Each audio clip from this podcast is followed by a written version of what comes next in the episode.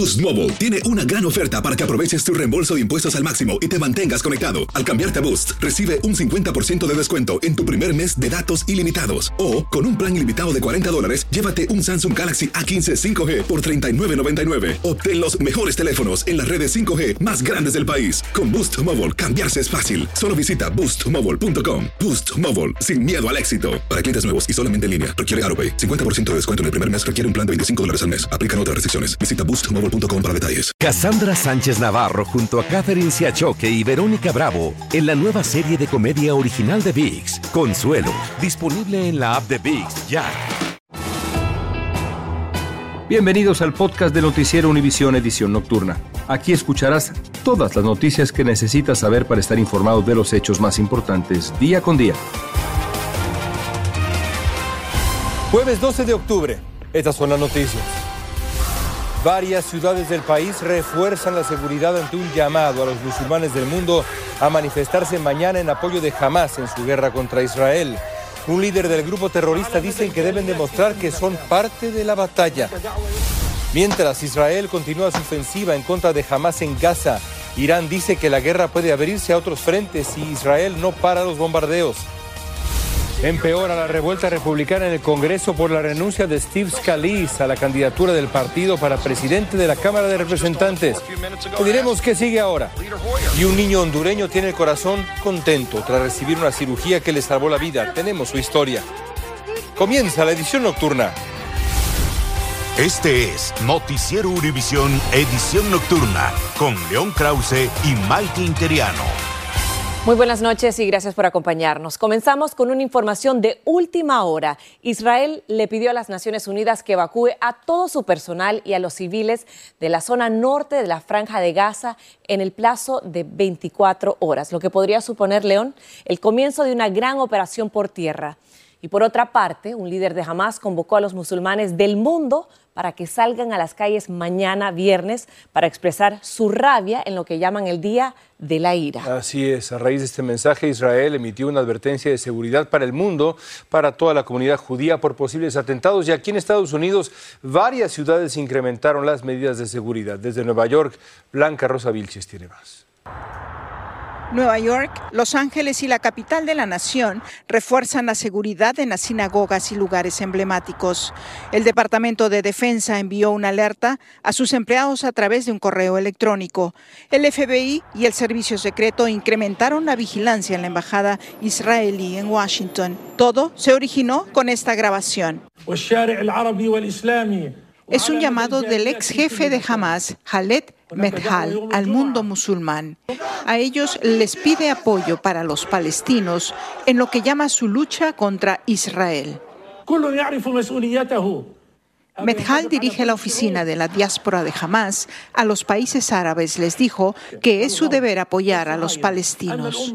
Un mensaje que aumentó la preocupación de las organizaciones judías a través del mundo y se interpreta como una amenaza de violencia contra instituciones judías comunitarias.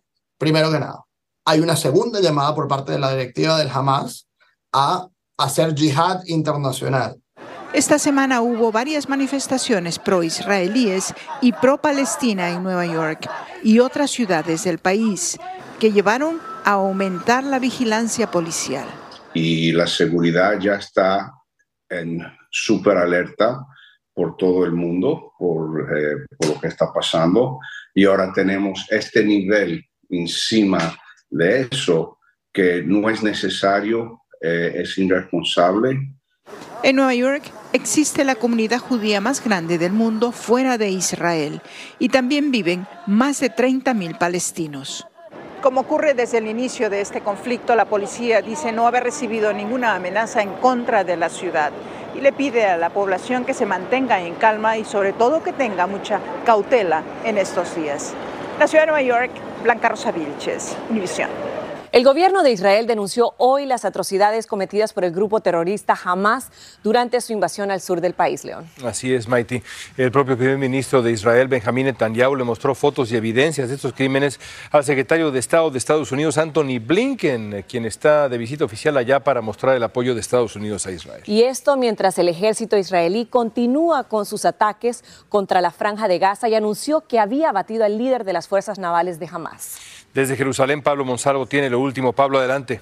Leo Maiti, buenas noches. Ha sido un verdadero ultimátum el que lanzó el gobierno de Israel a través de las Naciones Unidas para toda la población que se encuentra en la zona norte de la Franja de Gaza, en las cercanías de la ciudad más poblada que tiene ese territorio, que es la ciudad de Gaza del mismo nombre. Le han pedido que se desplacen en las próximas 24 horas hacia el sur del país. Estamos hablando de más de un millón de personas, una operación realmente muy difícil de llevar a cabo porque esas personas no tienen a dónde ponerse a salvo. El gobierno de Israel y las Fuerzas Armadas de este país no han precisado si esto tiene que ver con que finalmente van a comenzar por el norte de la franja de Gaza la tan temida incursión terrestre o si es que van a intensificar los bombardeos que vienen llevando a cabo desde hace muchísimos días en la región. Lo cierto es que a través de Naciones Unidas se está intentando relocalizar. Imaginen ustedes una operación complicadísima. Un millón cien mil personas son las que se tienen que mover en tan solo 24 horas y no hay disponibilidad de combustible para hacerlo con transporte, lo tendrán que hacer a pie. Eso es lo que no queda claro. La tensión continúa realmente muy, muy alta.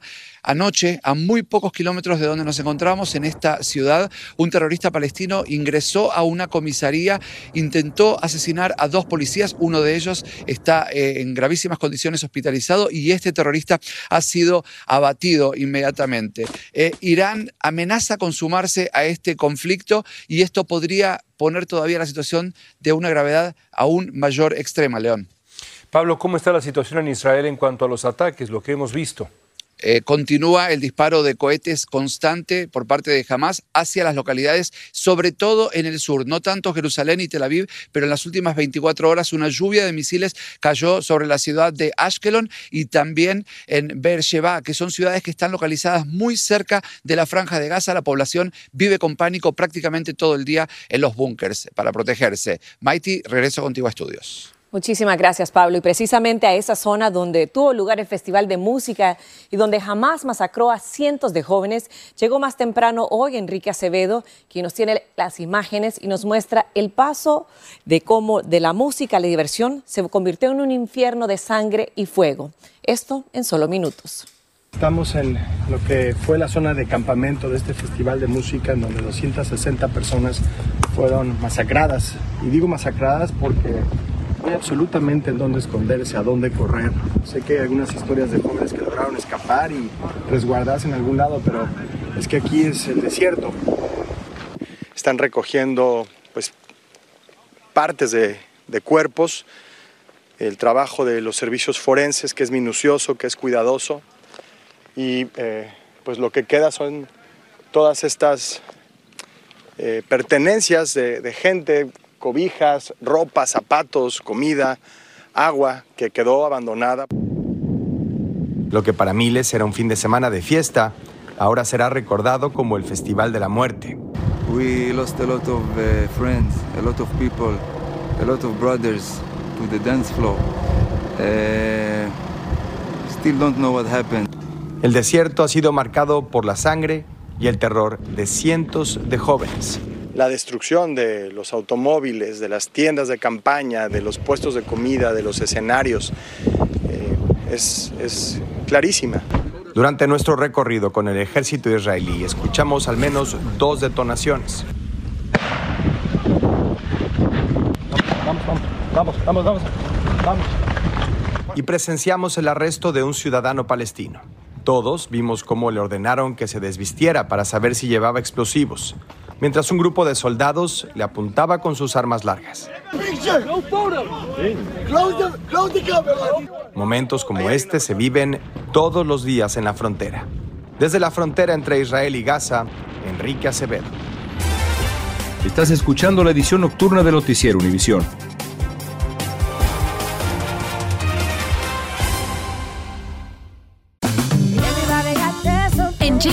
Tenemos infinidad de regalos para el Día de las Madres hasta el domingo. Ahorra hasta 40% en todo Liz Claiborne y vístela de pieza a cabeza con la última moda. Además, aprovecha las ofertas Yes Please, con diamantes y piedras preciosas a 25 dólares para miembros de JCPenney Rewards. ¿Aún no eres miembro? Inscríbete. Es fácil y gratis. Y regálale a mamá todo lo que se merece. JCPenney. Vale la pena. Ofertas válidas hasta el 12 de mayo en selección de estilos. Aplican otras exclusiones. Joyería se excluye de los cupones. Detalles en la tienda jcp.com. Cassandra Sánchez Navarro junto a Catherine Siachoque y Verónica Bravo en la nueva serie de comedia original de VIX, Consuelo, disponible en la app de VIX ya. Continuamos con el podcast de la edición nocturna de Noticiero Univisión.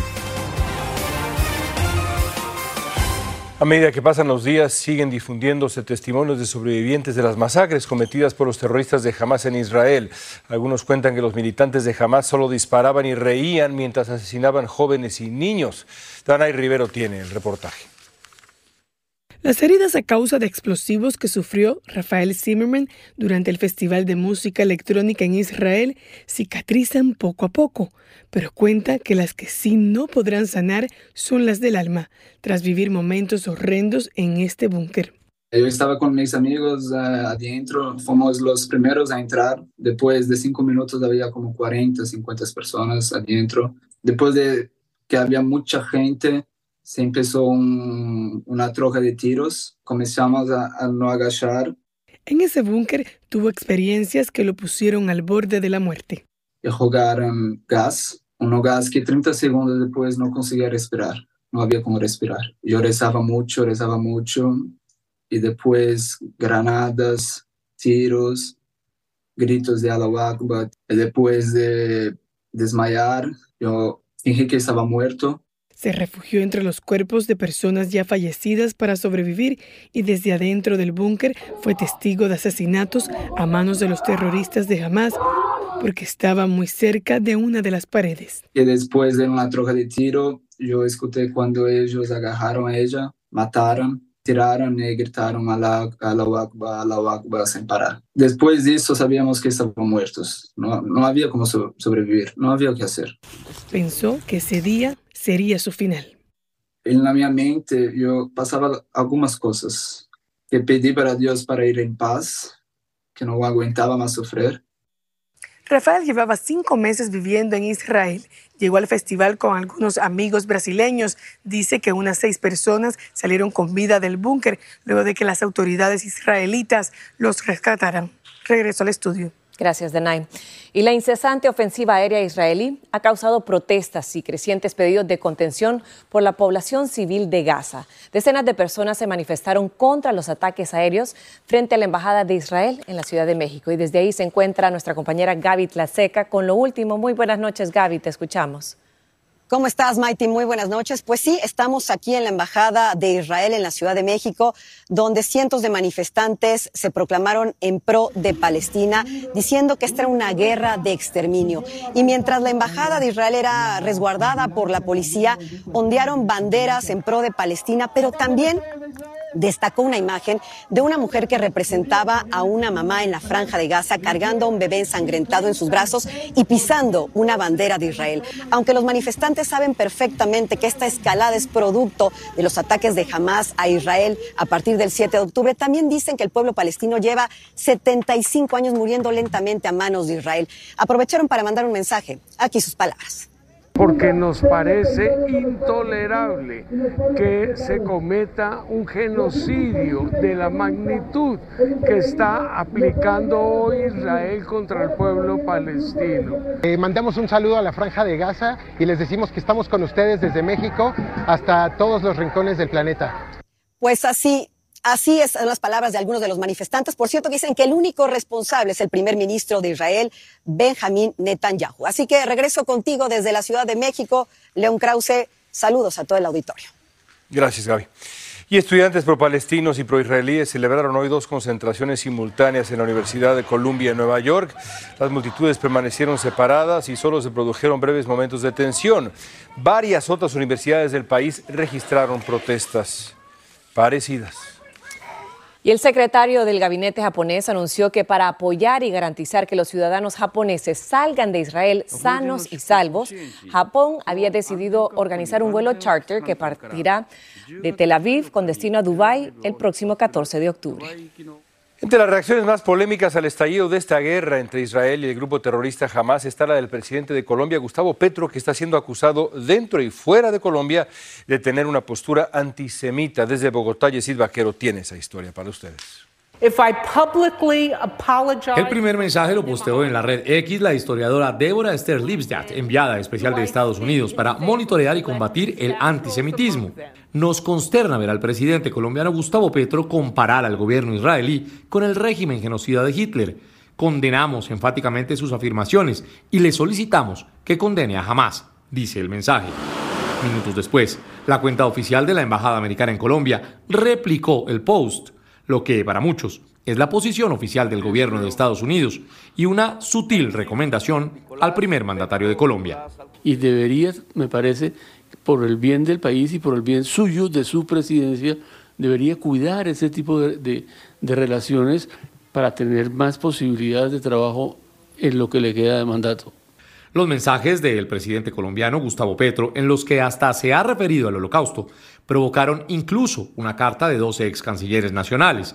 Ha levantado polémica y para muchos analistas es una reacción que no concuerda con su discurso. Uno no puede buscar la paz en su territorio mientras incita al odio y a la violencia por fuera. Entre tanto, el primer avión con 110 colombianos procedente de Israel ya pasó por Lisboa y en la madrugada aterrizará en Bogotá. El portavoz del Ministerio de Relaciones Exteriores de Israel también consideró lamentables las eh, declaraciones del presidente colombiano. Dijo que demostraban una falta de conocimiento y de respeto y habló de ignorancia. En Bogotá, Colombia, Yesid Vaquero, Univisión. Gracias, Yesid. Y cambiamos totalmente de tema y de tono con la inspiradora historia de un niño hondureño que nació con una seria enfermedad cardíaca y su familia no tenía fondos para pagar la costosa cirugía que necesitaba. Marlene Guzmán nos cuenta cómo el buen corazón de una organización caritativa y de los médicos cirujanos curaron al pequeño. Renachi. A los seis meses, Ángel Hernández Cardona fue diagnosticado con un defecto cardíaco congénito en Honduras. No dormíamos tranquilos, esperando a ver que algún día llegara esta oportunidad. La oportunidad de operarlo de urgencia, algo casi inalcanzable en su país. No era posible por los gastos que ni vendiendo mi casa iba a correr estos gastos en la cirugía de mi niño porque era muy cara. Pero el milagro de poder curarlo lo hizo realidad la organización caritativa Heartgift, que en cuestión de tres meses hizo los arreglos necesarios para que madre e hijo viajaran a San Antonio, Texas, donde especialistas del Hospital University Health lo esperaban para realizarle una operación de corazón abierto que le devolvió la vida. Ángel tenía un defecto congénito septal atrial, que es un orificio en la pared entre las dos cavidades cardíacas. Ay, guarde como Superman. Ahora este pequeño guerrero no solo está fuerte, sino lleno de vida y de alegría. Siempre, ya no quiero jugar, me dice. Me cansé, me dice. Él se sentaba y los demás niños seguían jugando. Y ahorita él juega, él brinca, él hace de todo. Sin embargo, cuando ya estaba en el quirófano, los médicos le detectaron otra malformación. Esos testículos que no han bajado pueden desarrollar un cáncer. Fue entonces que, sin dudarlo, la organización Fresh Start se ofreció para tratarle ese mal conocido como criptorquidia. El fin de semana que él tuvo la operación fue cuando se abrieron las puertas para Fresh Start y fueron dos fundaciones que vinieron y realmente le dieron a él la oportunidad también de hacerle la segunda cirugía que él tanto necesitaba. Desde San Antonio, Texas, Marlene Guzmán, Univision. El legislador republicano Steve Scalise puso fin a su candidatura a la presidencia de la Cámara de Representantes tras no conseguir, dice, los votos necesarios para hacerse con el puesto. Scalise le comunicó su decisión a sus colegas del Partido Republicano en una reunión a puerta cerrada celebrada a última hora del día de hoy. Los próximos pasos son inciertos porque la Cámara está ahora esencialmente paralizada, cerrada Y el senador demócrata por New Jersey, Bob Menéndez, se enfrenta a una nueva acusación de conspirar por actuar como agente del gobierno egipcio. La acusación presentada ante un tribunal federal de Manhattan acusa a Menéndez de violar la ley de registro de agentes extranjeros que exige que las personas se registren ante el gobierno si actúan como un agente de un gobierno extranjero. Continuamos con el podcast de la edición nocturna de Noticiero Univisión. En Coahuila, con la ayuda de un aerobote, el grupo Beta, Piedras Negras, del Instituto Nacional de Migración de México, logró rescatar a dos migrantes originarios de Honduras y de Nicaragua. Las personas estaban varadas en el río Bravo a causa de las fuertes corrientes, los lograron rescatar. Y en Colombia murió Luis Alfredo Garavito, el peor asesino en serie de niños en ese país. Garavito confesó haber asesinado a más de 190 niños de entre 8 y 16 años, a quienes secuestraba y abusaba, haciéndose pasar por un monje, un enfermo, un indigente o un vendedor ambulante. falleció en Valledupar, donde cumplía su condena en prisión. Continuamos con el podcast de la edición nocturna de Noticiero Univisión.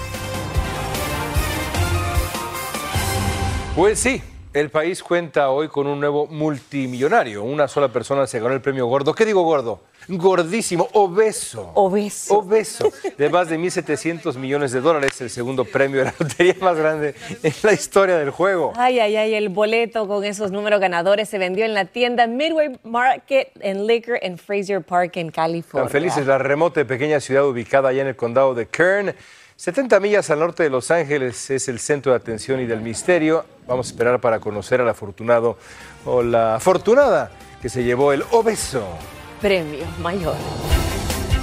Gracias por escucharnos.